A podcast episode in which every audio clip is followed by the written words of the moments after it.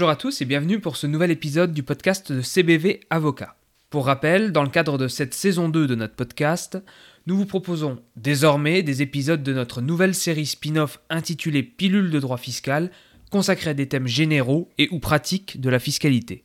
Cet épisode sera dédié au régime fiscal dit des impatriés et se fait l'écho d'une jurisprudence récente concernant ses conditions d'application, codifiée à l'article 155b du Code général des impôts.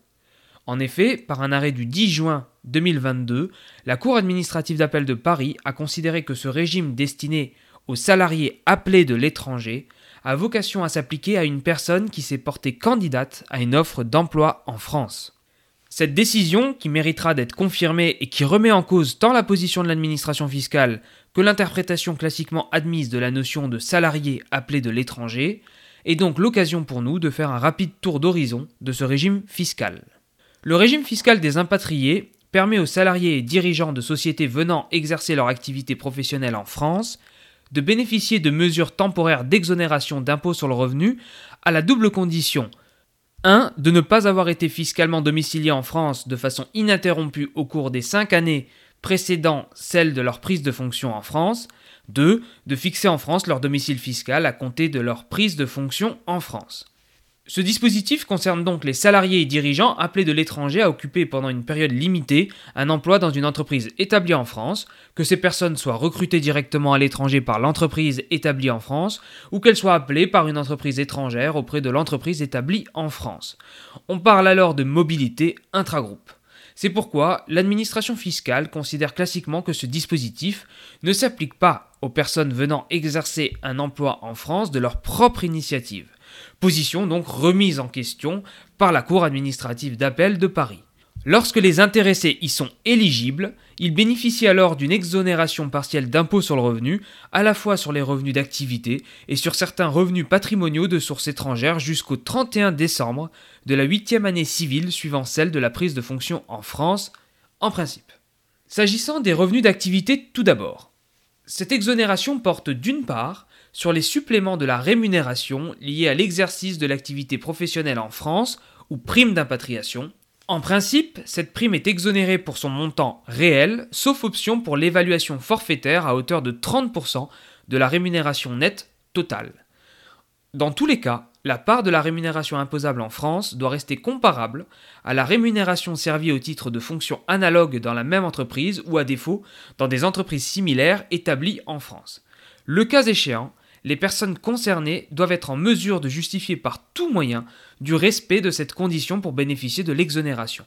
L'administration fiscale suggère à ce propos qu'elles pourront produire une attestation de leur employeur. À défaut, la différence est réintégrée dans la rémunération imposable. Il convient de noter que l'administration fiscale peut parfois se montrer particulièrement regardante sur la rédaction de cette attestation et notamment sur les éléments qui y sont contenus. De plus, nombre de contribuables peuvent se rendre compte de, ne pas être éligibles à cette exonération, ou à tout le moins pas dans les mêmes proportions, lorsqu'ils sollicitent une attestation de leur employeur. C'est pourquoi il convient d'être particulièrement vigilant lorsque vous souhaitez opter pour cette exonération de 30% de votre rémunération nette totale. En effet, nombre d'impatriés optent hâtivement pour cette évaluation forfaitaire de la prime d'impatriation, que ce soit de leur propre initiative ou sur les conseils de leurs prestataires déclaratifs, sans disposer d'éléments suffisants donc. Au-delà de la prime d'impatriation, cette exonération des revenus d'activité porte d'autre part sur la fraction de rémunération correspondant à l'activité exercée, le cas échéant, à l'étranger, à la condition que les séjours réalisés à l'étranger soient effectués dans l'intérêt direct et exclusif de l'employeur. S'agissant des revenus patrimoniaux ensuite, l'exonération porte sur la moitié du montant des revenus suivants. Les revenus de capitaux mobiliers, quel que soit leur régime d'imposition, on parle des revenus distribués ou encore des produits de placement à revenus fixes, etc.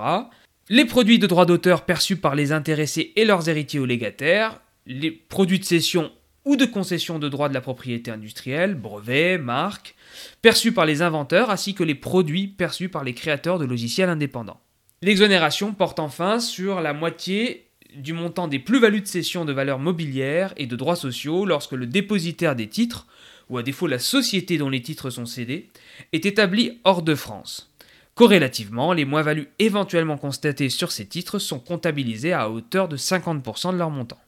Le paiement de ces sommes doit avoir été effectué par une personne établie hors de France dans un État ou territoire ayant conclu avec la France une convention fiscale qui contient une clause d'assistance administrative en vue de lutter contre la fraude ou l'évasion fiscale.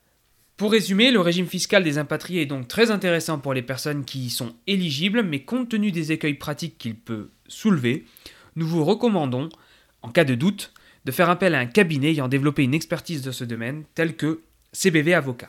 En espérant que ces quelques éléments vous permettront de mieux appréhender les caractéristiques de ce régime fiscal particulier, n'hésitez pas à nous contacter en cas de question. Au plaisir de vous retrouver lors d'un prochain épisode.